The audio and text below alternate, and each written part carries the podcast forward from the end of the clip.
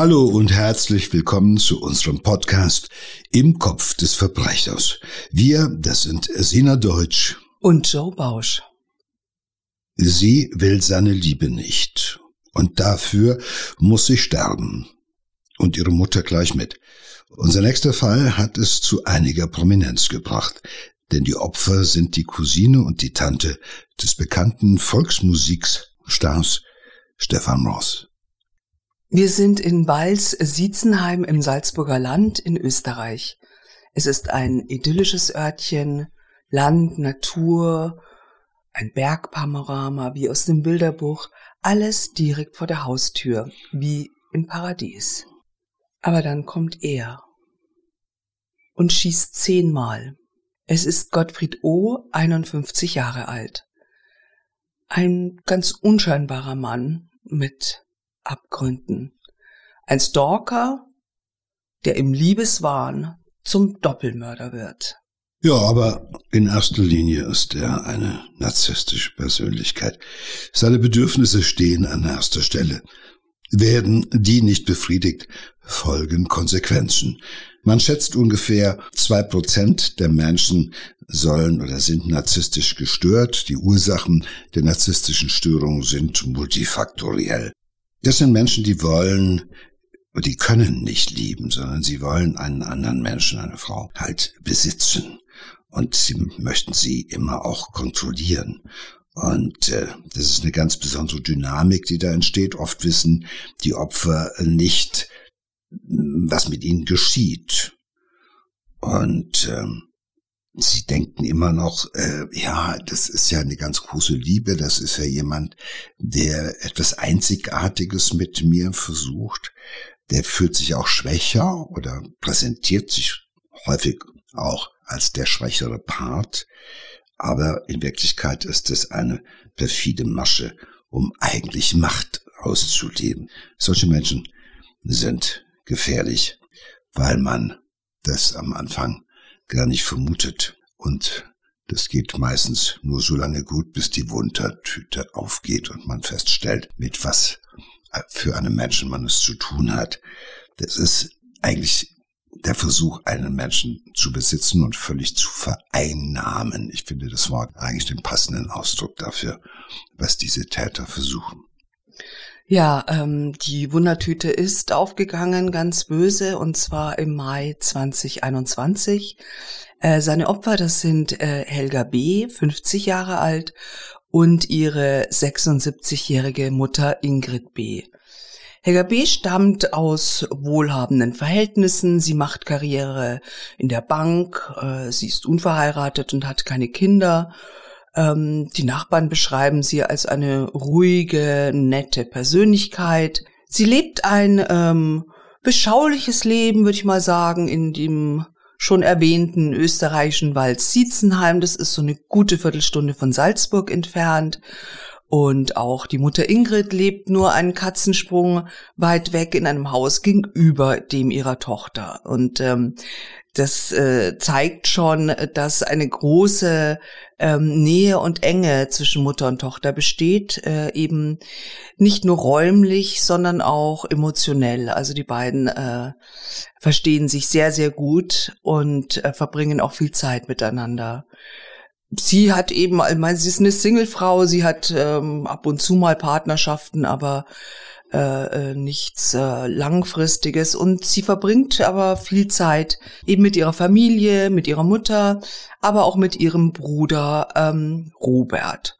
Die haben alle zusammen, die ganze Familie, ein gutes Verhältnis. Und ähm, wir haben es ja schon eingangs gesagt, die Familie hat sogar auch ein prominentes Mitglied, nämlich den Schlagerstar äh, Stefan Ross dessen Mutter ist die Schwester von Ingrid. Ähm, also er ist quasi äh, der Cousin von Helga. Und ähm, ja, äh, wir kennen seine Lieder, die die heile Welt der Volksmusik, ne, die ähm, von Liebe, Freude und Glück ja immer handelt und ähm, das ist jetzt natürlich sehr, sehr nah auch, dass gerade ähm, diese Nähe, die diese Familie ja auch, auch sehr schön ähm, miteinander erlebt hat und, und das, das Glück ähm, zerstört wurde.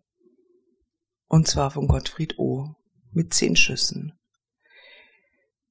Gehen wir zum Täter. Gottfried O. ist ähm, 51, er lebt in Salzburg, er ist gelernter Verkäufer. Sein großer Traum war es, äh, Polizist zu werden. Es reicht aber nicht, er fällt durch die Aufnahmeprüfung. Und dann macht er eine Privatdetektivausbildung. Ähm, das ist zwar jetzt nicht das Gleiche und er hat nicht die gleichen Befugnisse wie ein echter Polizist, aber was ihm besonders Freude macht, ähm, als Privatdetektiv äh, darf er eine Waffe tragen und das macht ihn ganz groß. Er ähm, arbeitet im Einzelhandel als Sicherheitskraft und ja, er, der ist so, er ist so als Detektiv, da muss man natürlich unauffällig agieren, wenn man da im Einkaufscenter auf äh, Diebe wartet und Menschen gut beobachten. Und das, das kann er sehr gut. Das ist ja auch was, was er in seinem sonstigen Leben sehr gerne macht und was tatsächlich auch ähm, ihn zu einem, äh, in Anführungszeichen, idealen Stalker macht. Hat quasi seine Berufung gefunden, wenn man so will. Ja, es ist ein emotional äh, instabiler Mensch, äh, will heißen, er ist eigentlich äh, kein Mensch, der eine große emotionale Sicherheit äh, verspürt. Also Selbstwertgefühl ist nicht so ausgeprägt. Äh, wenn man seine Biografie jetzt gehört hat, weiß man auch, er hat vieles versucht, aber eigentlich ist eben bei weitem ähm, wenig gelungen, muss man sagen. Aber ähm, er verkauft sich immerhin nach außen ein Stück weit besser, als er in Wirklichkeit ist. Äh, du hast es schon angedeutet, es, äh, er sucht sich einen Beruf, in dem man Menschen beobachtet, äh, kontrolliert, äh, sich das auch alles merkt und äh, quasi detektivisch äh, auch ähm, ableitet, äh, was äh, dahinter stecken könnte. Also ist es schon ein Mensch, der sich eine, einen Job ausgesucht hat, in dem man auch Macht ausüben kann und Kontrolle ausübt. Und insofern ist sein äh, Beruf, den er da ausübt, äh, keine Überraschung. Und äh, schlimm ist natürlich in dem Kontext, dass dieser Beruf es ihm ermöglicht, eine Waffe zu tragen. Und das unterstützt natürlich auch sein Renommiergehabe, so ein bisschen wie John Wayne. Also ja, ich bin hier der Sheriff. Und äh, als Polizist hat er es nicht geschafft, weil dafür war er entweder zu blöd oder irgendeiner in der Bewerberkommission bei der Polizei hat relativ schnell gemerkt, welch Geisteskind er ist und dass es besser ist, so einen nicht in die Reihen der Polizei zu nehmen. Das passiert ja Gott sei Dank äh, relativ häufig, ne? Also die sind ja, glaube ich, schon sehr gut geschult, auch äh, weil sich ja schon auch viele unserer Täter gerne mal auch als Polizist beworben haben, ne? Es ist natürlich so, äh, es kommt nicht von ungefähr, äh, dass äh, jemand äh, Interesse hat, äh, als Polizist zu arbeiten. Aber ich kann dir sagen, das ist ja im Justizvollzug auch nicht anders. Das ist ja auch so ein bisschen polizeiartig. Man trägt auch eine Uniform, man trägt eine Waffe und kontrolliert und hat natürlich auch Befugnisse, die normale Berufe nicht so haben. Aber man ist schon dahinterher, äh, ähm, die Leute möglichst ähm, nicht aufzunehmen, bei denen man sieht, dass das ein Problem ist, was sie haben. Also man kann jemanden äh, in der Reihen der Polizei oder auch der Justiz nicht gebrauchen, der ein persönliches Problem hat, erkennbar. Ich meine, es gibt den einen oder anderen, da sieht man es vorher halt nicht und dann hat man das Elend anschließend, anschließend an der Backe. Aber ähm, äh, dafür gibt es halt eben auch ähm, äh, erfahrene Psychologen, die im Rahmen der Bewerberuntersuchung halt einfach lange Gespräche führen und dann schon auch merken, ähm, ist das jemand, der die Waffe braucht, um äh, seinen angeschlagenen Selbstwert äh, zu verbessern? Oder ist das jemand, der also sich im Klaren ist, dass er mit seinen Affekten und mit seinen Emotionen halt eben auch ökonomisch umgehen muss, weil er wird beschimpft werden, er wird beleidigt werden, all das wird ihm passieren. Ja. Und trotzdem muss er irgendwie souverän reagieren können, immer. Und das ist ohnehin eine schwierige Angelegenheit. Mhm. Und äh, wenn jemand, äh, so wie er, ähm, ganz offenkundig ähm, äh, sage ich mal, so eine narzisstische, maligne narzisstische Störung hat, dann ist es gesünder, der hat keine amtliche Waffe in seiner Hand. Ja, leider aber ähm, ja, hat er schon eine Waffe in der Hand, wie wir sehen. Mhm. Und das haben zwei Menschen mit dem Leben bezahlt. Wir gehen mal zurück. Wie, wie lernen sich Gottfried und Helga kennen? Ähm, wohl schon in den 1990er Jahren ganz flüchtlich. Beide sind äh, öfter Gäste in, einen, in einer Sauna im, in Freilassing in Bayern. Ähm, das ist eine Grenzstadt zu Österreich ähm, sind sie sich paar Mal begegnet. Er sagt allerdings ähm, in einem Zeitungsinterview äh, mit der Kronenzeitung ähm, nach dem Doppelmord hat er gesagt, also schon damals hat es zwischen uns gefunkt, doch wir waren beide vergeben, deshalb blieb es bei verheißungsvollen Blicken. Ja, das ist natürlich, ähm, da können wir jetzt nur spekulieren, ob, äh, ob das tatsächlich so gewesen ist oder ob er sich da schon ähm, schon mehr rein interpretiert hat, äh, ob äh, als es tatsächlich war. Also es ist nun mal so, dass Menschen wie er ähm, sich ja auch sehr sexy und so fühlen und denken, ja, jede Frau will mich haben, äh, verheißungsvolle Blicke, es war damals schon äh, ganz klar. Darüber lässt sich jetzt streiten und das lassen wir dahingestellt. Auf jeden Fall verlieren sich die beiden aus den Augen und sie begegnen sich im November 2020 in äh, Salzburg wieder. Und äh, da lässt sich Helga B. auf ein äh, Date mit ihm ein. Er ist ein, ein sehr hartnäckiger Verehrer. Ähm, er ist aber auch charmant, nett, unterhaltsam. Also das können solche Männer ja auch am Anfang äh, gut. Äh, sie gehen stundenlang zusammen spazieren. Es ist nett. Äh, sie trinken Sekt zusammen und es kommt dann äh, zu einem Kuss. Ja, du sagst es. Äh, wenn er etwas erreichen will, da ist er sehr charmant und natürlich ist er hochmanipulativ. Denn äh, er will Sex, er will ihre Nähe. Er will all seine Bedürfnisse, auch die nach äh, Macht und Kontrolle über einen Menschen befriedigen. Und alles ist wahnsinnig intensiv. Das aus dem, was das eben angedeutete. Selbst Blicke werden unvergessen intensiver, verheißungsvolle Blicke, die man nie vergessen hat.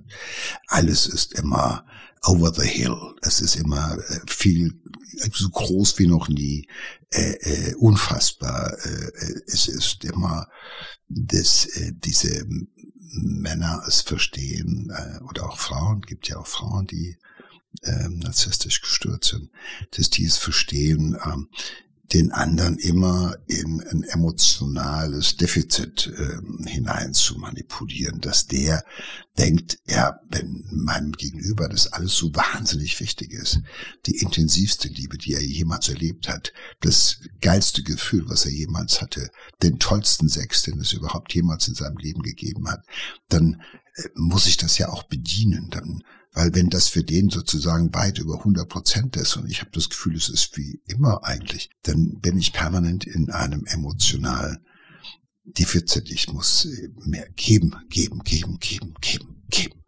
Und genau das ist die Falle, in die solche narzisstisch gestörten Menschen ihre Partner hineinlocken.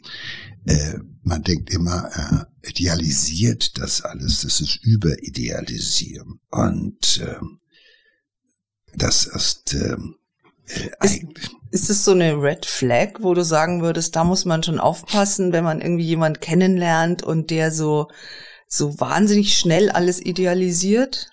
Ja, also man, äh, ich achte, ja, ich, also ich rate immer dazu, wenn jemand alles so überidealisiert. Ich meine, wenn man verliebt ist, kann man, äh, hat man das Gefühl, es ist Head over Hill, gar keine Frage.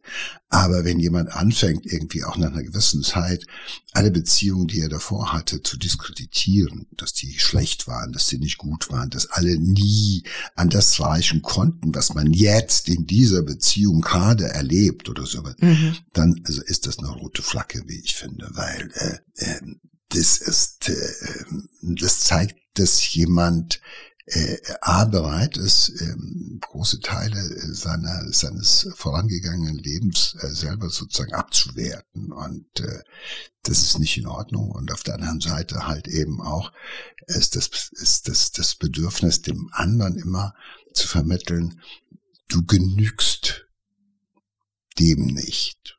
Weil das denkt man sich ja insgeheim. Mein Gott, wenn ich für den die aller, aller, allergrößte Liebe seines Lebens bin und alles so, so, so wahnsinnig, irrsinnig intensiv ist. Und für mich ist es normal. Es ist schön, aber es ist normal. Dann äh, führt es ja dazu, dass der andere irgendwie, um sich zu versichern, dass er dich hat, dich weiter vor sich hertreibt sozusagen. Dann und dann geht's los. Dann wirst du immer mehr kontrolliert, du wirst immer mehr getrieben, du sollst immer mehr sagen. Das geht ja erstmal, es ist ja, es ist ja eine, wie eine Art Gehirnwäsche, dass man dich dahin bringt, dass du halt einfach auch Dinge dann sagst oder Dinge machst oder Dinge mit dir machen lässt, die du normalerweise nicht hättest mit dir machen lassen. Da mhm. geht es gar nicht um ausgefallenen Sex oder sonst was, sondern es geht darum, dass du dich in einer Weise kontrollieren lässt. Und das ist immerhin, Helga ist eine 50-jährige Frau. Das ist also eine Frau, die hat es in ihrem Leben zu was gebracht. Die steht mit beiden Beinen im Leben und lässt sich dann von einem Loser äh, kontrollieren. Und das ist auch ein äh, signifikanter Punkt. Es geht diesen narzisstisch Gestörten meistens darum, dass sie eine Frau oder einen Partner finden, sozusagen, wo die Trophäe etwas höher hängt. Es ist natürlich viel äh, befriedigender, wenn du jemanden, der dich der dich nicht braucht, wo du eigentlich, der dir gesellschaftlich überlegen ist, der erfolgreicher ist und so weiter, den über die emotionale Schiene gefügig und klein zu machen. Das ist für den Narzissten das ganz große Feuer. Das ist für ihn, was er unter einzigartig und sehr, sehr intensiv versteht. Das sollte man nie vergessen.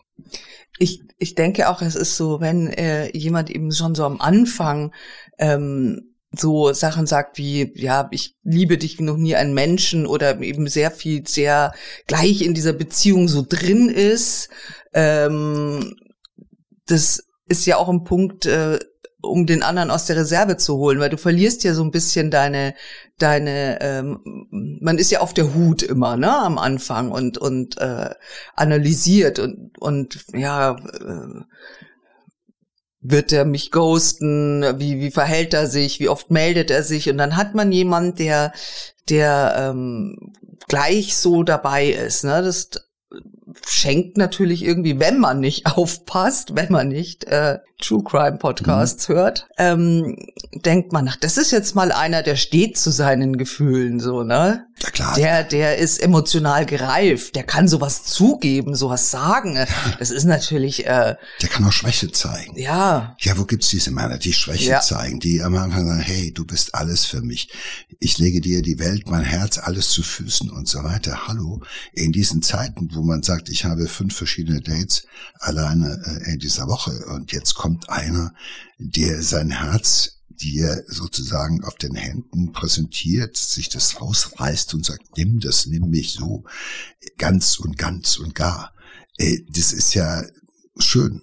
Aber es ist ja zunächst mal, machen wir uns nichts vor, wenn jemand das mit zwölf macht oder mit 15 mag das ja nur etwas sein, was äh, noch im Rahmen des äh, Üblichen ist. Aber mit 50, äh, äh, das soll nicht heißen, dass man da so abgeklärt ist, dass man so, ich kenne dich halt, sondern ähm, das muss immer angemessen sein. Und das ist unangemessen. Ich glaube, das ist für mich so ein ganz entscheidender Punkt, das Angemessensein. Also was ist äh, einem äh, 50-Jährigen, der äh, äh, doch im Endeffekt ein 35-jähriges äh, Erleben hat von Beziehungen und so weiter und so fort. Was, wie benimmt der sich angemessen? Es gibt ja auch, sag ich mal, das Übertriebene ist ja unangemessen. Mhm. Und es ist auch so, es ist deshalb nicht angemessen, weil es nur das eigene Maß kennt, aber nicht das Maß des Gegenübers, weil du sagst es ja, wenn du am Anfang jemanden hast, der sagt, du bist für mich die allergrößte Liebe, auf dich habe ich zeitlebens gewartet, alles andere davor war nichts und jetzt sozusagen, jetzt, jetzt habe ich dich oder sonst was, dann klingt das toll. Aber es hat immer auch das Potenzial für die Falle, nämlich die Falle, dass du ja das auch bestätigen sollst. Der will mhm. ja von mhm. dir hören. Das geht mir genauso. Mhm. Du bist auch für mich die größte äh, äh, Geschichte in meinem Leben. Vor dir war nichts Gescheites, nach dir wird es nichts mehr geben.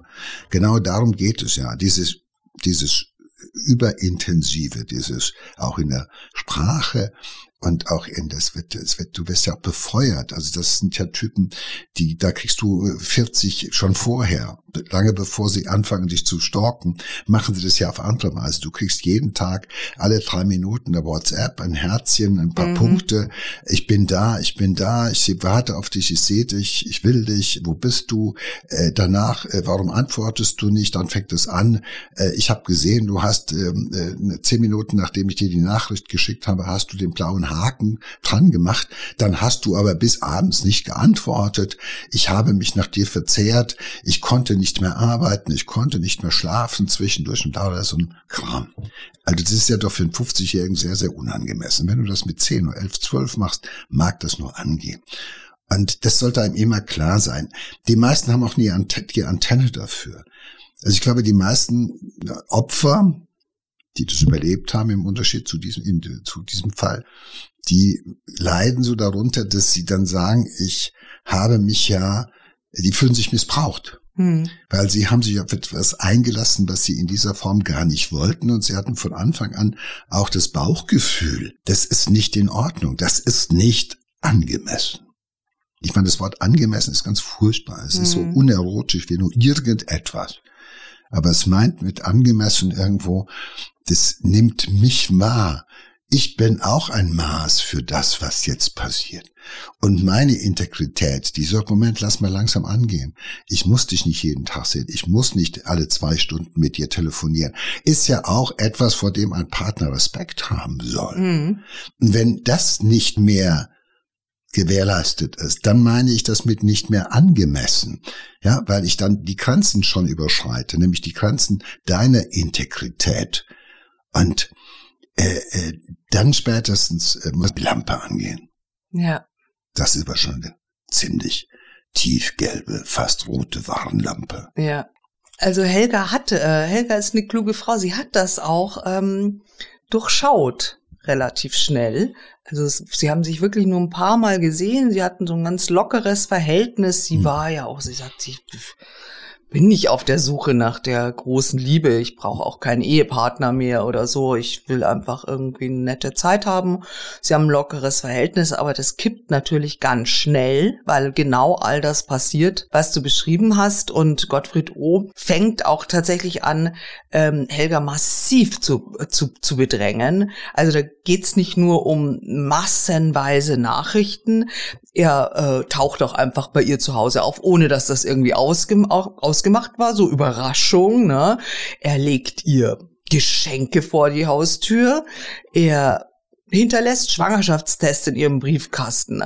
Und was auch so sehr bedenklich schon auch ist, ähm, die beiden haben sich jetzt ein paar Mal gesehen und er spricht davon, also dass, dass, äh, dass man Weihnachten zusammen feiert mit den Familien. Was natürlich äh, also das, das, äh, wer macht das denn schon, ja? Und äh, sie, sie möchte das auch gar nicht. Sie hat ja ihren Familienverbund. Sie möchte Weihnachten mit ihrer Familie verbringen und und sie bittet ihn um Abstand. Aber das äh, ist natürlich bei so einem Menschen völlig umsonst. Naja, das Einzige, was sie machen kann, eigentlich äh, konsequent jeglichen Kontakt meiden. Das ist also die Bitte um Abstand äh, äh, führt bei diesen Leuten dazu, dass sie gekränkt sind eigentlich und ihre Anstrengungen noch weiter unternehmen. Also die, das ist ja schon der Beginn einer, äh, sage ich mal, narzisstischen Kränkung, wenn man sagt, hey, alles schön und gut, aber äh, na, also bleib mal eine Weile zu Hause, lass mich mal. Und Weihnachten, sorry, verbringe ich schon seit 50 Jahren mit meiner Mutter und meinen Geschwistern oder sowas. Und da darfst du nicht dabei sein. So weit ist das noch nicht. Und was für einen normalen Mann einfach etwas ist, wo er sagt, okay, kann ich verstehen. Da gibt's eigentlich keine Diskussion. Es ist aber für ihn eine Zurückweisung. Die Bitte um Abstand ist für ihn eine Zurückweisung. Und weil er hat sich in diese, äh, er hat entschieden, dass er sie nicht mehr vom Haken lässt. Das ist aber seine Entscheidung. Und da ist er sehr obsessiv. Also da kann er selber nicht sagen, okay, ist gut, und dann noch zufrieden zu Hause sitzen und entspannt sein. Nein, es ist ein Getriebener, der geht von A nach B, der fährt 20 äh, Mal am Tag an ihrem Haus vorbei. Äh, äh, ich meine, das Hinterlegen von Schwangerschaftstests bei einer 50-Jährigen, das ist ja auch eine, ist ja eigentlich ja böse. Ich finde das ein Stück weit böse, aber was ist dahinter? Es ist dahinter einer Frau, die 50 ist, also die sich entschieden hat, definitiv sozusagen äh, keine Kinder zu bekommen oder in deren Leben das noch keine Rolle gespielt hat, ja. Aber zu sagen, mit mir, ich würde mit dir noch eins haben wollen, da muss man schon denken, also der ist schon, das gibt ja nochmal, das ist ja auch das Rühren an Verletzbarkeit. Weißt du, was ich meine? Das mhm. ist so ein bisschen ja, auch, äh, äh, äh, vielleicht hat sie gesagt, naja, ich hätte gern ein Kind gehabt, aber es kam nicht dazu, es fehlten mir die Partner in der Zeit, wo es gegangen wäre und jetzt und dann auf einmal, du, mit mir, wir, das werden wir alles machen und so weiter. Ja, das ist ja sowas äh, auch äh, ultimativ ja. und verbindlich und äh, weißt du, so ein Schwangerschaftstest ist ja kurz die Vorstufe, bevor jemand Eheringe schickt, ja, am besten äh, in die Tüte vom Schwangerschaftstest verpackt, das würde seiner Perversion am ehesten noch entsprechen. Ja, so dieses äh, äh never, also nie, niemals wieder zurück, weil ich mit Haut und Haaren gehöre ich dir. Äh, aber dieser Satz mit Haut und Haaren gehöre ich dir heißt im Umkehrausschluss, ich will dich haben mit Haut und Haaren und dann bist du verloren. Dann gehörst du mir. Und das ist etwas, das sollte immer klar sein. Und äh, man hat dann im Rahmen des Prozesses hat eine ehemalige äh, äh Freundin äh, von ihm auch ausgesagt, dass er sogar fertiggebracht hat, den Kanarienvogel, den sie zu Hause hatte und mit dem sie manchmal so ein bisschen liebkosend gespielt hat, wie man das macht mit Haustieren oder sowas, er hat diesem Kanarienvogel Parfum in die Augen gesprüht. Unfassbar. Weil er Aus Eifersucht. Ja, weil er sozusagen eifersüchtig ist auf einen Kanarienvogel.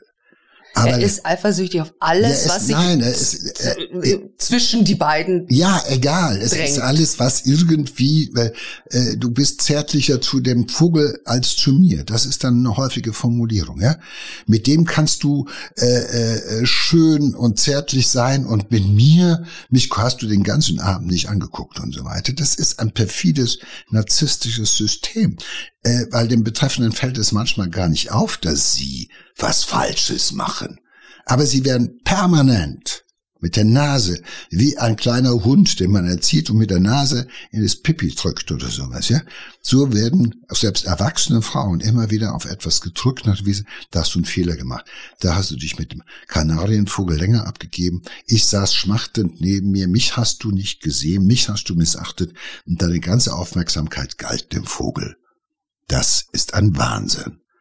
Aber in also das, was ich hier sage, ist nicht die Ausnahme. Das klingt so weit hergeholt, aber so oder so ähnlich wird es jeden Tag von aber Tausenden oder aber Hunderttausenden von narzisstisch gestörten, mehr oder minder gestörten, weil nicht alle sind so exzessiv gestört wie dieser, aber es gibt alle Abstufungen, sozusagen von eins bis zehn. Und der gehört eher schon zur Abteilung sag ich mal, auf Level 10 ist der unterwegs. Ja. Und, aber alles andere kommt einem auch bekannt vor. Weil das System ist immer das gleiche.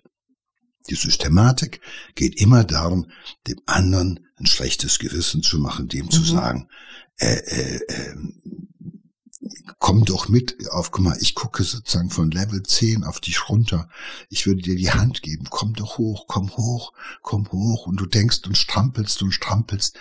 Aber der ist niemals bereit, auf einem Level zu bleiben, wo dieser Blick von oben nach unten sich auflösen würde. Das nee. ist ein schönes Bild. Ja, genau. Also auf Augenhöhe wird es niemals Nein, äh, sein. Das, Das ist gibt es gar nicht. Nein, du bist immer das Opfer. Mhm. Und das weiß er auch. Und er hat dich auch ausgeguckt als Opfer, wie ein Opfer. Ja, Ja. Ich bin mir sogar ein Stück weit sicher, dass also auch diese Sache, äh, ich habe dich vor 20 Jahren in der Sauna gesehen, wir gingen aneinander vorbei. Ich sah dich, du gucktest mich an, die Blicke trafen sich und brannten sich in meine Seele. Ich werde dich niemals vergessen. Was für, ja, wenn das einer im Lore Ja, das hat er bestimmt wenn einer gesagt. im Lore-Roman Ja. so eine Scheiße schreibt, äh, will man das, sagt man, hey, er ist auch Kitsch. Aber wenn das einer sagt, der dir gegenüber sitzt als erwachsener Mann und guckt dich dabei an, dann reagierst du interessanterweise anders als beim Lesen eines äh, Lore-Romanes. Ja, ein bisschen geschmeichelt ist man immer davon. Das läuft ja ne? auch so. Das ist ja das Manipulative. Der macht Ja. ja. Sachen, die viele Männer nicht machen. Ja, normale, sag mal so, der übliche Mann, der sagt, am Sonntag können wir uns nicht treffen, weil ich bin mit Freunden unterwegs. Ich spiele erst Fußball, danach fahren wir mit dem Motorrad nochmal durch die Gegend und abends ist es zu spät. So, und dann sitzt du zu Hause und sagst dir, Scheiße, das ist mein einziges Wochenende jetzt in absehbarer Zeit und der Typ verbringt das mit Freunden. Umgekehrt, es ist aber auch so, wenn äh, eine Frau sagt, äh, du, das Wochenende habe ich schon geplant, da fliege ich mit Freundinnen nach Budapest oder zum Einkaufen irgendwo hin oder wir machen uns ein Mädelswochenende. Und da sagt er, oh nee, wenn das schon alles ein Problem wird, wenn äh, das auch noch nicht mal als Eifersucht ehrlich dargestellt Mhm. wird, sondern als ach, das ist, also dann wäre ich da so alleine und das wäre, äh, ich könnte es ohne dich nicht aushalten. Weißt du, es gibt ja Leute, die sagen, ich trau dir nicht. Wo man sagen muss, sorry, dann kann man an dieser Stelle die Beziehung beenden. Weißt du, Mhm. Wir sind nicht verheiratet, wir haben nichts, also sorry, es gibt noch gar keine, wir machen das alles freiwillig. Ja. Und das ist so etwas, wo der freie Wille, und deshalb er- erinnert mich dieses, diese Form von narzisstischer, toxischer Beziehung hat ja immer auch etwas von Gehirnwäsche. Ja, Bei dem anderen absolut. den Willen, den, den frei, die freie Entscheidung, die Freiheit auch sukzessive zu brechen. Nichts anderes. Und die Methoden sind die gleichen. Wir Ja. kommen gleich noch, ich bin mir sicher, es gibt gleich noch einige äh, Entwicklungen. Da kann man das sehr gut dran sehen. Ja, und zwar, ich erzähle dir mal ein, äh, ein, ein Spiel, das die beiden äh, gespielt haben. Also, äh, das, ähm, also er nannte sie ja Dornröschen, weil er sie ihren seinen Worten nach aus ihrem einsamen Dasein erweckt hat, er. Und er hat ihr dann auch ganz viele Blumen, Bonbonieren und Schlüsselanhänger in Herzform geschenkt. Schön. Und er sagt, ich machte mit ihr das Elsterspiel. Was ist das Elsterspiel?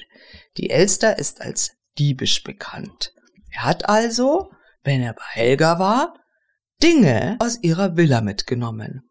Hat er einfach gestohlen als Spiel und dann brachte er ihr diese beim nächsten Besuch zurück, aber in einer schöneren, besseren Version davon. Also völlig irre, ne? Zum Beispiel Modeschmuck. Er stiehlt ihr einen Modeschmuck und schenkt ihr anderen Schmuck, den er da zurückbringt. Das ist das äh, Elsterspiel.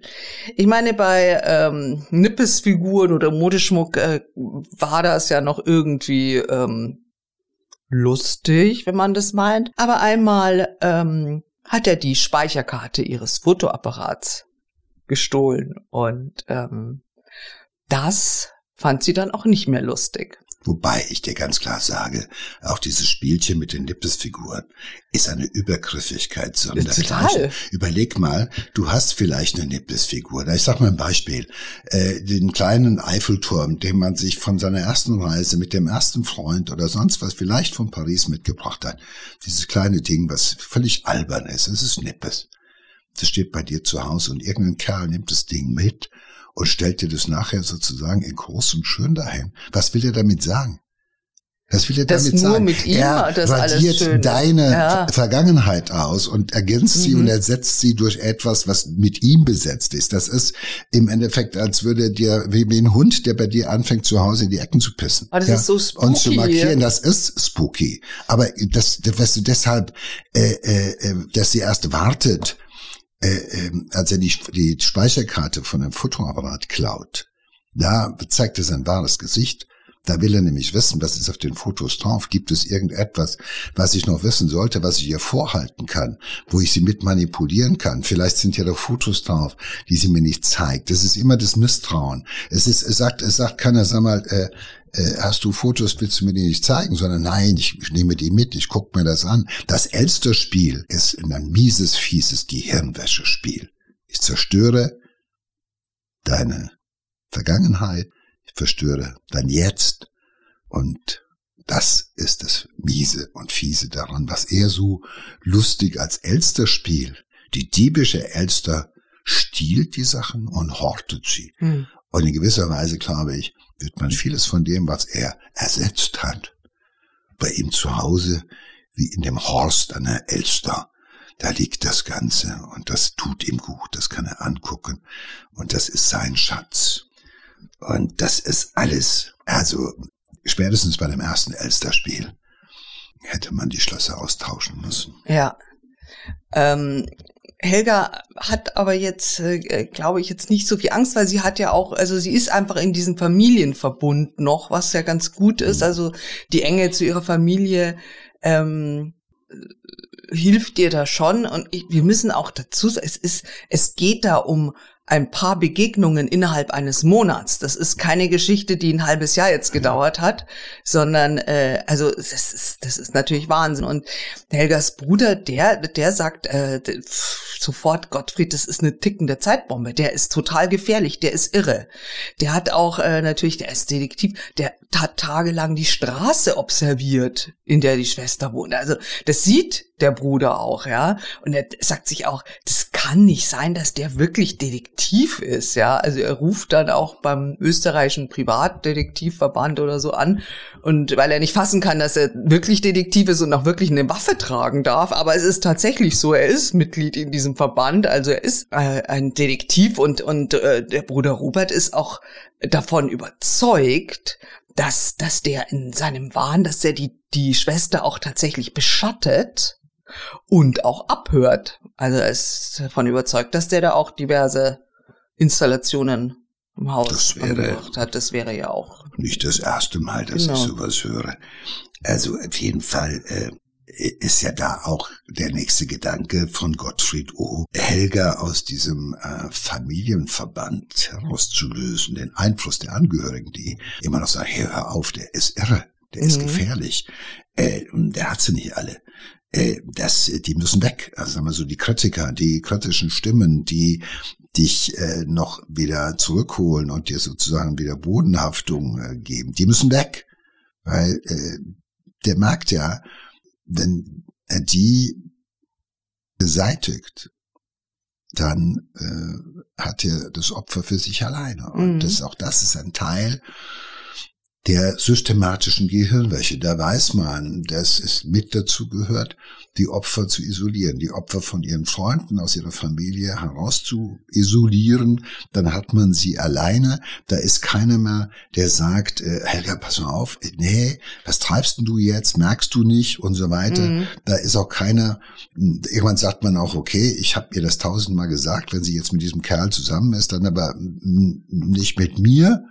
Das ist ja, so funktioniert das ja. Und ich habe welche erlebt, die haben wahnsinnige Geschichten erfunden. Ich habe welche erlebt, die haben wirklich die Wohnung ihrer Freundin irgendwie einen Einbruch simuliert, um da Oh, zu behaupten, dass das der Ex war, der da nochmal ne? gekommen ist, um da irgendwas zu machen. Dabei war er der selber. Wahnsinn. Und äh, was da äh, an Vermutungen angestellt wurde, was die Mutter alles gemacht hätte und was auch immer. Aber witziger äh, äh, Fantasien eigentlich, aber die permanent äh, ununter, das ist das ist Guantanamo, ja. Mhm. Das ist äh, permanent wirst du mit solchen Gedanken und so weiter konfrontiert und behämmert, bis du irgendwann mal den Fehler machst vielleicht und sagst, okay, dann, äh, wenn dir das hilft, äh, und dass die große Probleme macht, dass ich mit meiner Mutter engen Kontakt habe, mein Bruder dann dir zuliebe, schränke ich das ein und schon ist es passiert. Und mhm. viele äh, Paare, viele Menschen wissen aus ihrer Erfahrung, dass das häufig ein Problem ist, wenn Beziehungen anfangen, dass man halt eher mit den Eltern nicht so zurande kommt oder mit Geschwistern oder was auch immer, ist ja normal. Ja, dass man sagt, äh, ist ja toll, dass wir eine tolle Beziehung haben, aber die anderen, mit denen komme ich nicht klar. Das auch das gehört mit zu dieser Performance. Narzissten sind entweder die, die man sofort einbindet, weil die eine feine Antenne haben, wenn sie manipulieren können. Entweder man ist die ganze Familie findet den toll, mhm. das ist auch nicht unüblich, oder das Opfer wird aus dem Familienverband heraus isoliert. Mhm. Das ist der nächste wichtige Versuch und ist die nächste rote Flagge. Naja, es kommt natürlich jetzt die zu, zu zahlreichen Auseinandersetzungen und Konflikten eben Absolut. zwischen Bruder Robert, Mutter Ingrid, Helga und Gottfried O. Und ähm, also Helga ist, ist äh, Helga ist das schon ähm, klar, was da passiert oder was er versucht und sie beendet dann auch recht schnell im Januar 2021 die Affäre und äh, sie erstattet auch Anzeige gegen ihn äh, schon wegen Stalkings. Und äh, sie sagt da auch in, in, bei der Polizei aus, ähm, dass Gottfried hat sich bereit erklärt, dass er sich dann jetzt nach der Trennung von ihr und ihrer Familie fernhält. Aber das tut er natürlich nicht. Er bedrängt sie genauso wie vorher auch, weil er natürlich in seinen Augen diese große Liebesbeziehung nur beendet hat, weil die böse Familie sie dazu gedrängt hat. Ne? Und er lässt einfach nicht locker. Also er schickt weiterhin Geschenke und ähm, ich denke, es ist auch so, dass er in seiner Realität auch glaubt, ah, die kriege ich schon wieder, die ist nicht weg, die, die, äh, wir nähern uns wieder an, die, die kann das gar nicht äh, äh, aufgeben. Und er geht dann mehrmals auch zu ihr hin, äh, Helga ruft dann jedes Mal die Polizei. Sie macht der Pol dem Täter klar, dass er sich nicht mehr melden soll, dass er nicht mehr unangemeldet bei ihr zu Hause auftauchen soll. Also das ist in den Wochen vor der Tat. Es ist äh, ein großer, ein großer Konflikt die ganze Zeit, permanent, weil er einfach nicht aufgibt. Und schließlich ähm, kommt es dann zur Explosion und äh, zu dieser Tragödie. Und ähm, das ist, du, man sollte eines ähm, immer auch klarstellen. Ähm, man hat immer das Gefühl, es wird, oder häufig ist die Bezeichnung dafür ja der Liebeswahn, dass man sagt, das ist so, äh, er ist, es ist wahnhaft. Also er hat Wahn heißt ja, dass er sich immer noch vorstellt, dass er sie bekommt und so weit. Das darum geht's gar nicht mehr. Ich glaube nicht, dass er ernsthaft und wirklich selber noch meint, dass das noch mal eine Beziehung werden kann. Nee. Nein, er fühlt sich verletzt und diese Verletzung verlangt nach Genugtuung. Sein schwaches Ich-Konzept, was mhm. narzisstisch mhm. ist und was ja äh, Grandiosität beinhaltet im Sinne von ähm, ich bin einer, der da kannst du froh sein, dass der sich mit dir abgibt. Ja? Du Schlampe, du solltest froh sein, dass ich mich mit dir abgegeben habe. Das geht nicht mehr. Das ist nachher, das ist wie in das Kinderbox, wo einer noch anfängt, Ratten anzufüttern oder so. Da werden die Geschenke nur hingelegt. Die Befriedigung, die er jetzt bekommt, ist die klassische Befriedigung des Stalkers, nämlich das ist wichtig, das galt ihn wahnsinnig auf. Gegen das Gefühl, was er hat, wenn er irgendwo im Auto sitzt, um die Wohnung schleicht, äh, ihr Geschenke irgendwo hinlegt, mal kurz das Telefon klingeln lässt, wieder auflegt und so weiter. Dagegen stinkt nichts an, weil da erlebt der Stalker sich sozusagen in seiner besten und in seiner geilsten Verfassung. Das ist das, was ihn anmacht. Du, normalerweise würde man sagen, hey, wenn ich merke, es wird die Polizei gerufen, wenn ich äh, da in die Nähe komme, ich habe ein Abstandsgebot, ich habe ein Betretungsverbot und, und, und. Das ist aber die Kränkung. Jetzt ist die Kränkung da und die Kränkung ist viel intensiver als alles andere. Die Kränkung ist das, was ihn jetzt antreibt. Und da verlieren solche Stalker jedes Zeitgefühl. Die können nächtelang in Autos sitzen, die können sich wahnsinnig mit ihr beschäftigen, genauso intensiv, wie er versucht hat, dich zu gewinnen. So wird er jetzt versuchen, dich zu vernichten. Weil du bist seine Liebe nicht wert und du beleidigst ihn, du hast ihn klein gemacht und er fühlt sich genauso, endlich so klein, wie er in Wirklichkeit auch ist. Und das ist unerträglich für viele. Das ist unerträglich. Da geht's nicht mehr darum, dich irgendwann wieder zurückzugewinnen, sondern es geht nur noch dir zu zeigen, das hättest du haben können und kurz danach mache ich dich fertig weil du mich beleidigt hast, weil du mich nicht genommen hast, weil du mich zurückgewiesen hast, weil du dich entschieden hast für deine Mutter, für deinen Bruder und gegen mich. Dafür wirst du bestraft. Und das ist das, was ihn antreibt. Das ist nicht mehr Liebeswahn. Mhm. Also am 5. Mai 2021 hat er schon mal drei Mails an Helga geschickt. Er hat sie auch angerufen in ihrem äh, Arbeitsplatz in der Bank. Sie ist nicht rangegangen. Sie hat äh, nicht auf die Mails reagiert. Also er ist schon äh, sehr wütend. Es wird Abend und ähm, gegen 22.30 Uhr kommt er beim Wohnhaus seiner Ex-Beziehung in Anführungszeichen, ich würde das ja nicht Beziehung nennen, in der Edelweißstraße an. Sie kommt eine Stunde später nach Hause. Er will mit ihr reden und ähm, er ist bewaffnet. Die Mutter Ingrid sieht von gegenüber, dass er Helga wieder aufgelauert hat, äh, dass er ähm, mit ihr diskutiert. Sie will ihrer Tochter zu Hilfe kommen und er zieht seine Waffe und schießt. Drei Kugeln treffen Ingrid B. ins Gesicht. Sie ist sofort tot. Und dann ähm, wendet er sich Helga zu und ähm, er schießt auch ihr ins Gesicht und in den Körper. Insgesamt sieben Schüsse gibt er auf sie ab. Ein Nachbar ähm, alarmiert die Polizei, hat den Streit gehört und auch die Schüsse. Und ähm, er sieht den flüchtigen Täter, also man weiß auch schon, wer das war. Und ähm, ja, also die, die in dieser Nacht irgendwie, also er selbst wird dann später aussagen, na, das war ich war nicht bei Sinnen, ich habe im Affekt gehandelt. Aber es ist ja kein Affekt in dem Nein, Sinne. Es ist ein durchgängiges, es ist der Unterschied zum Affekt ist, bei ihm ist es im Endeffekt ein seit Wochen, seit Monaten anhaltendes, durchgängiges äh, Gefühlssystem sozusagen. Mhm. Das ist seine Persönlichkeit. Das ist keine, ja, das ist eine Pers Persönlichkeitsstörung, das ist kein Affekt, weit entfernt davon. Und äh, auch äh, ist es eher so, dass sich in dieser Nacht im Endeffekt auch die ganze aufgestaute Aggression, die er aufgebaut hat, hat sich entladen. Hm. Und äh, äh, äh er stellt sie ja quasi, so nennt man das. Er stellt sie nochmal, er wartet vor, mal wieder wartet er vor der Haus, vor der Haustür, vor dem Haus. Er stellt sie, um sie nochmal in ein Gespräch zu zwingen. Das ist für diese Täter wahnsinnig wichtig, nochmal auch dem Opfer quasi gegenüberzustehen und sagen, hey, ich liebe dich, ich will dich heiraten, hier sind die Ringe. Und wenn dann entsprechend gesagt wird, pass mal auf, ich habe keinen Bock auf dich, wie oft soll ich dir das erklären? Bitte gehe respektiert das, dann kippt das sofort schlagartig in das nächste, weil das eine intendiert das andere, das eine ist nur das Vorspiel für das nächste. Ja, sag ich mal. Mhm.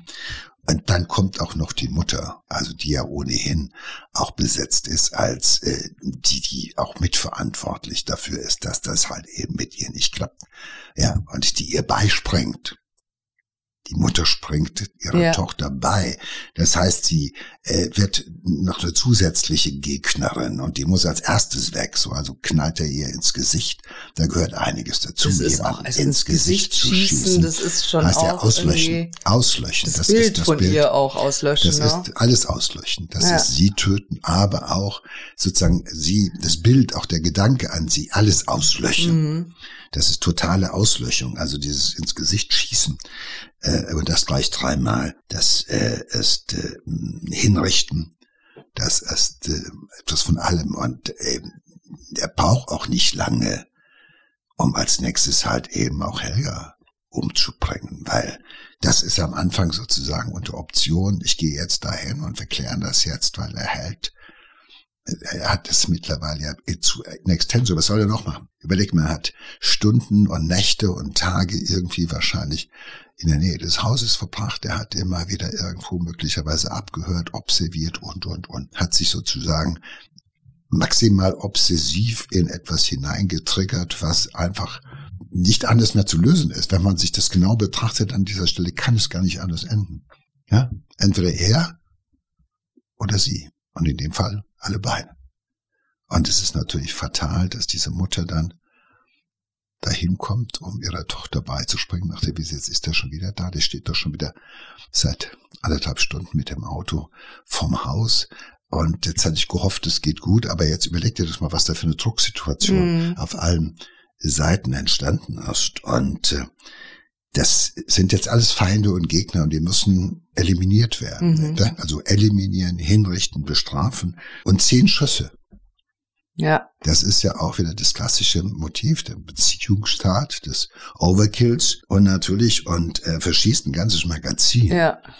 Und muss nochmal nachladen. Also da ist, äh, ist nichts mehr mit Affekten oder ja. sowas. Das sind äh, Sachen, da hat er sich konsequent hineingetriggert. Und das Schlimme ist, dass man, wenn man sich den Fall anschaut jetzt, dass man sagt, wo hatte Helga überhaupt eine Chance, nochmal heile aus dieser toxischen Nummer rauszukommen? Hatte sie überhaupt eine? Oder ist es sozusagen, dass einer entscheidet, dich gucke ich mir aus und entweder du bist mein oder du bist tot.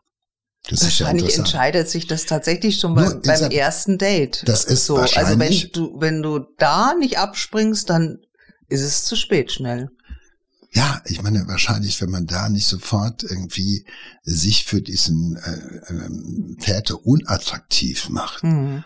Oder äh, ich sag mal, indem man sich stark zeigt. Stark oder, oder indem mhm. man ihnen auch am Anfang schon sagt, na ja, was bist du? Aha, äh, Privatdetektiv, was machst du gerade? Aha, du bist sozusagen das Sicherheitsmann bei Ikea, da stehst du irgendwo in der Pforte und guckst, das kann aber klar, aha, okay, aber ich arbeite in der Bank, ich habe ein großes Haus und so weiter und so fort. Das passt bei uns nicht. Mhm.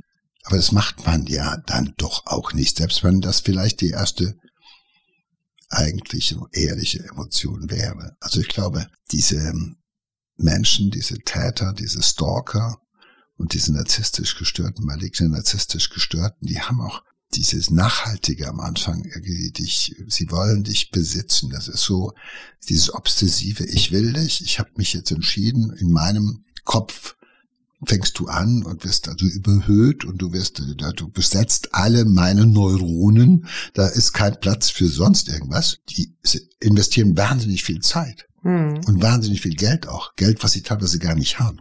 Ja. Für, dafür, dass sie dich kriegen wollen. Das hat was, äh, weißt du, das, hat, wenn, das ähnelt so ein bisschen so einem, so einer obsessiven Sammelleidenschaft, wo jemand, um eine gewisse Briefmarke zu kriegen, überall rumrennt und das haben will, haben, haben, haben und keine, keine, kein Geld und kein nix scheut. Aber das ist, ähm, das ist so meine Frage an der Stelle. Wo hätte Helga überhaupt mm, eine Chance ja. gehabt?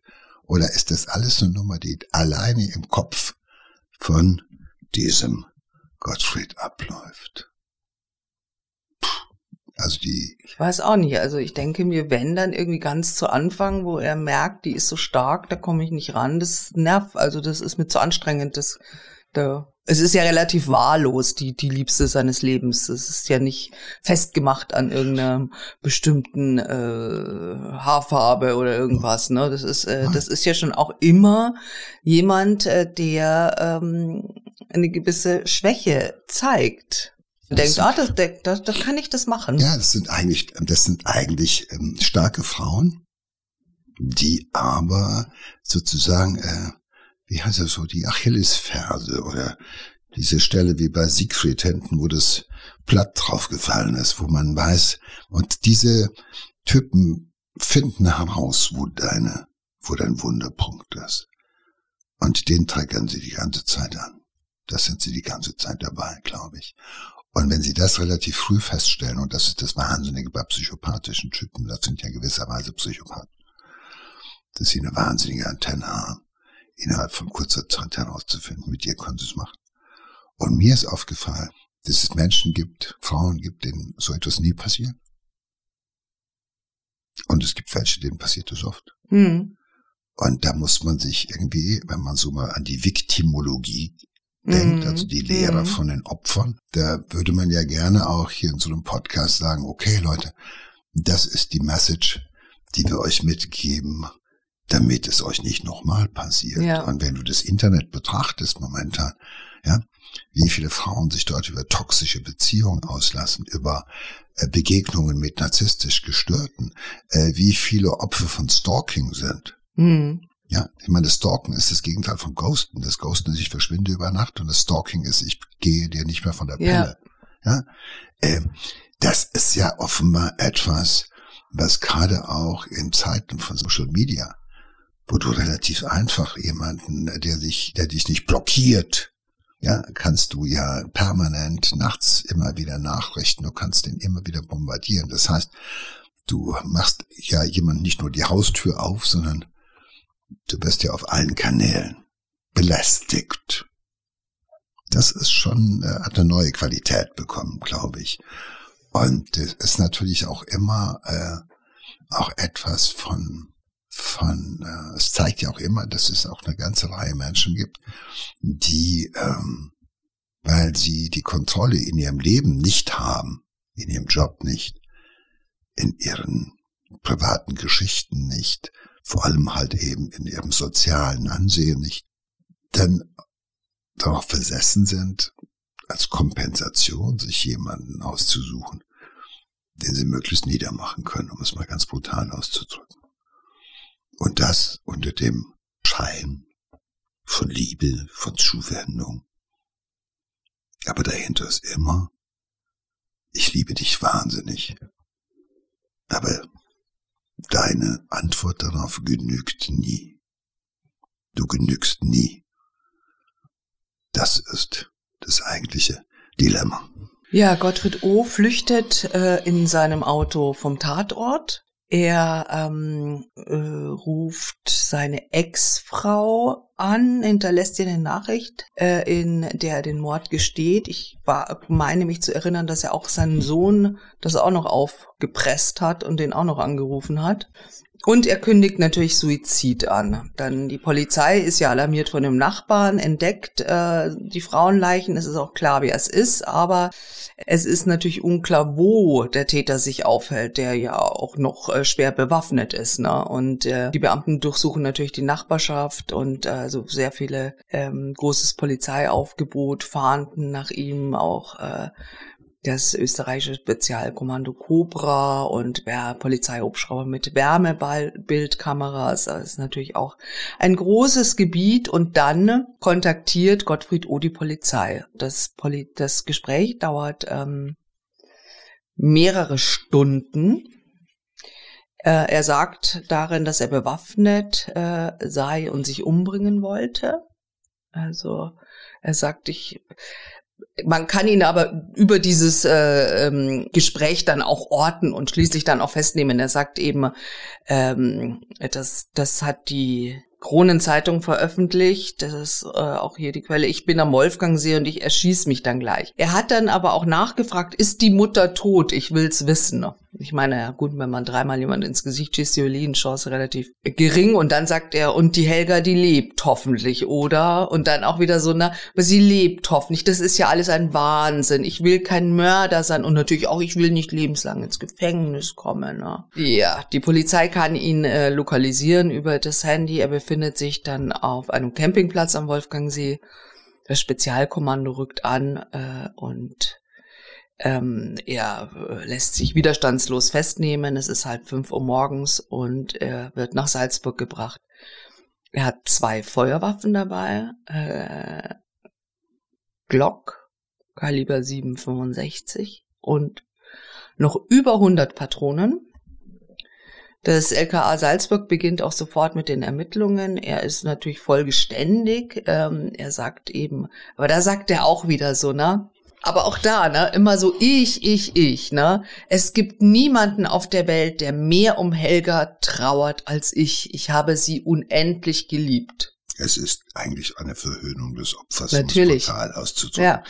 Äh, ich, ich, ich, also auch zunächst mal ein Satz, äh, Androhung von Suizid.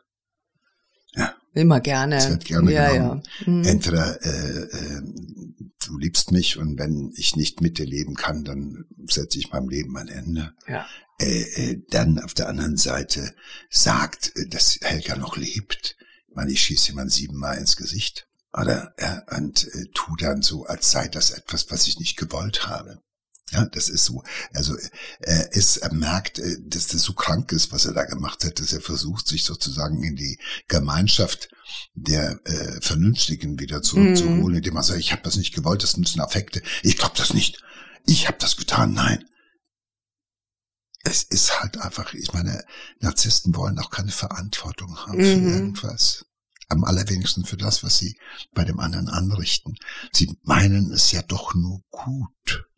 So ist es deren, deren, kranke Überzeugung in deren eigenem Hirn, weil es dreht sich alles nur um sie selber.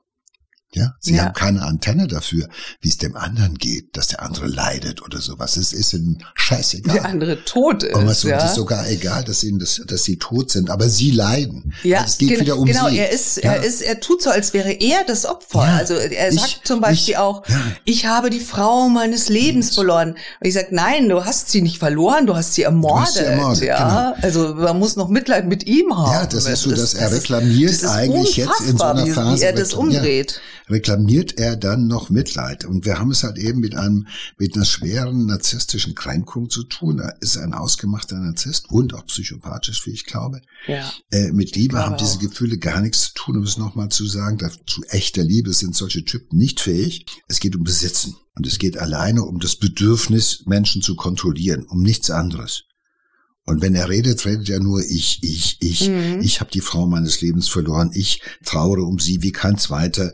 Ich habe sie geliebt wie noch nie eine und, und, und. Nein, er hat sie nicht verloren. Er hat sie eiskalt Ja, umgelegt genau. vernichtet, weil er eine kleine Wurst ist und weil er es nicht aushalten konnte, dass es ihm nicht gelungen ist. Eine Frau, die ihm vielleicht Momente mal signalis signalisiert hat, du bist ein netter.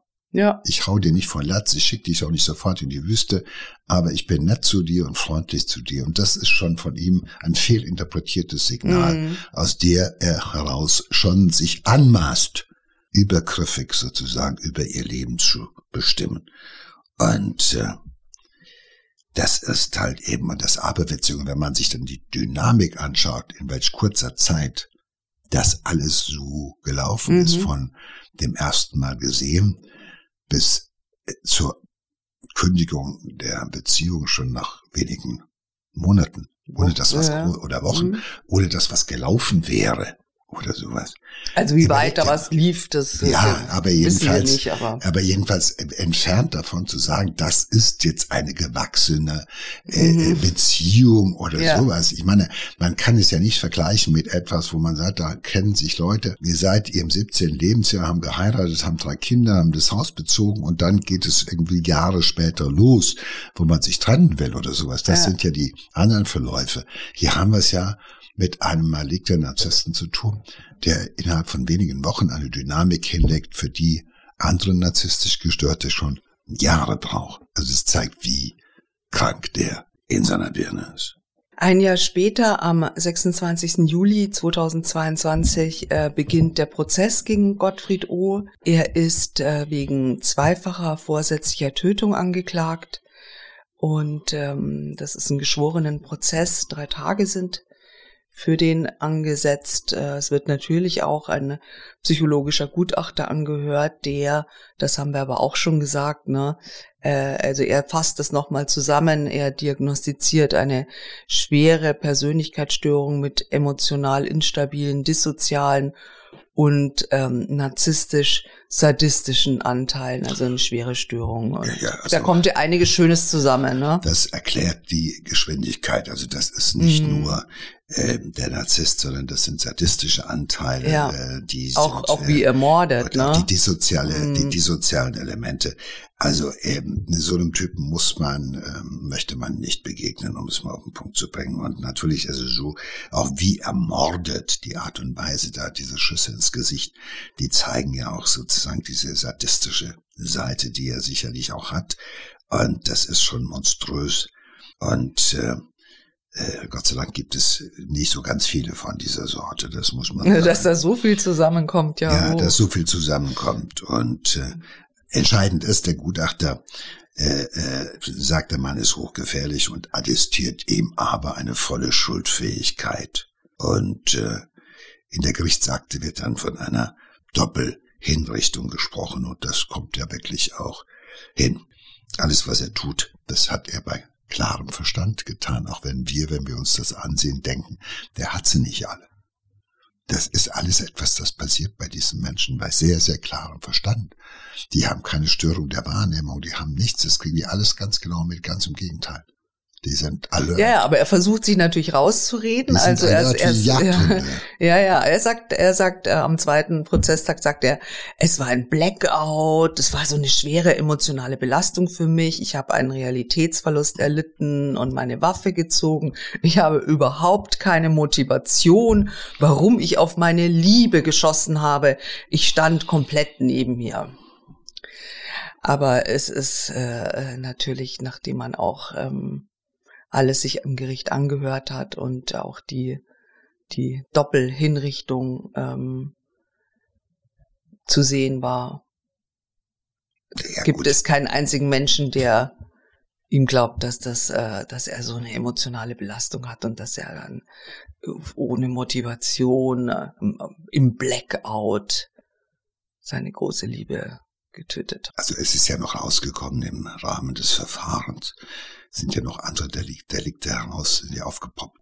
Und zwar Tierquälerei, Stalking, Körperverletzung, Mordversuch an einer Ex-Frau. Unglaublich, und, und, und ja. also das, das ist ja, ich sage mal, das zieht sich ja wie ein roter Faden durch die längste Zeit des Lebens dieses Mannes. Mhm. Und das verwundert nicht, weil es ist eine ausgewachsene, schwere Persönlichkeitsstörung. Also das hat er schon länger. Das ist nichts, was über Nacht Mhm. entwickelt. Ja. Und äh, diesen Ausnahmezustand, den er da proklamiert, äh, äh, er weiß genau, selber weiß er, man ist ja legitim vor Gericht zu lügen. Ja. Angeklagte dürfen vor Gericht lügen, sie werden nicht fürs Lügen bestraft, sondern alleine dafür, wenn sie sich dabei erwischen lassen oder sowas. Und das ist in diesem Fall halt. Und äh, er behauptet ja dann auch später, dass, äh, dass die beiden, also die, die Mutter Ingrid und der Bruder Robert, dass die ihn, äh, äh, dass sie sich zwischen Ja, das sie äh, gedrängt genau. hätten, also diese wahnsinnige Ja. Liebe verhindert Ja, hätte. Ähm, der Bruder soll ihn sogar beim Arbeitgeber verleugnet Ja, das ist, weil der so eben weiter. nachgefragt hat, da, weil er sich das nicht vorstellen konnte, ne, aber. Ja, der hat nachgefragt, sag mal, äh, seid ihr bei Trost, dass einer von eurer Sorte bei euch arbeiten darf? Ja, Ja, ja, aber ich habe auch ehrlich gesagt, ich habe einen Fall vor Augen, da war der Täter ein junger Polizist. Ich will jetzt nicht erzählen, was der gemacht hat. Das ist eine grausame Geschichte. Aber ähm, also das war, das ist das Aberwitzige ist, dass in dieser Kombination, wenn zu dieser narzisstischen Störung sozusagen in der Fantasie auch noch sich sadistische äh, äh, Gedanken bahnen, dann kommt natürlich eine Kombination zustande, das, äh, das noch schneller vonstatten geht. Also ja, wenn das so, äh, wenn erstmal das äh, so ein Täter sagt, so diese ist, ist es nicht wert. Das ist ja der Ding, du bist Mhm. meine größte, allergrößte Liebe, die Liebe meines Lebens und irgendwann mal, na, wenn sie sagt so nicht, du bist es nicht wert und Mhm. du hast mich verletzt, du hast mich verletzt wie keine zweite, weil natürlich kann dich nur die Liebe deines Lebens, ist ja logisch, so verletzen wie niemand sonst zuvor und niemand mehr danach. hm. Das ist ja sozusagen ein und dasselbe Gedanke und das sollte jedem immer klar sein. Wenn einer sagt, du bist die Liebe meines Lebens, muss man sich immer auch sozusagen mit der anderen Seite der Medaille beschäftigen, wenn man es mit einem Typen zu tun hat. Ähm, und hier ist ein ganz klarer Hinweis. Nochmal Red Flag. Weil nicht in, nicht in dieser extremen Ausformung, aber in anderen Vorstufen dieser extremen Ausführung gibt es ja ganz viele Menschen unter uns. Ja. Zwei Prozent, drei Prozent sagt man. Ich glaube, es sind ein paar mehr. Und äh, ja, fünf Prozent Psychopathen und dann noch zwei Prozent Narzissten. Dann ja, so sind und Pädophile. Und manche, über, über, manche überschneidet sich, also. Es ist schon eine Man, man muss schon vor zehn, schon jedem Zehnten muss man, sollte man ganz, ganz vorsichtig sein. Am dritten Prozesstag fällt dann das Urteil, lebenslang mit Einweisung in eine Anstalt. Dazu soll Gottfried O. ein Schmerzensgeld von 90.000 Euro an die Hinterbliebenen zahlen. Seine Waffenlizenz wird ihm entzogen. Das Gericht geht in seinem Urteil auf diesen hohen Einsatz von Gewalt bei der Tat aus. Also die Richter sind, sind der Ansicht, wie wir das ja auch schon gesagt haben, dass das Motiv eben auch in der Zurückweisung des Angeklagten gelegen sei. Also damit ist seine Verteidigung auch zusammengebracht, gebrochen. Also es ist momentan so, dass das Urteil noch nicht rechtsfähig ist. Das müssen wir aus Rechtsgründen dazu sagen, denn der Angeklagte ist in die volle Berufung äh, gegangen. Er will ein strafminderndes Urteil von 20 Jahren erwirken. Also er wird aber auf jeden Fall für lange Zeit hinter Gittern wanden, äh, wann und äh, ja, also wahrscheinlich gibt es äh, im Sommer dieses Jahres dann das endgültige Urteil. Ja. Und er sagt dann auch, hat im Gefängnis dann auch gesagt, so, ich brauche nie mehr eine andere Frau, weil so toll hätten seine Helga und er sich gefühlt. Und ich meine, so toll, dass er diesen Menschen das Leben genommen hat. Und er sagt auch, wahrscheinlich genau, fürs nächste Jahr sei ihre Hochzeit geplant gewesen. Äh, nur davon wusste seine zukünftige Frau, sein jetziges Opfer, nichts. Warum wundert mich das nicht? Okay, danke bis hierhin. Danke, Joe.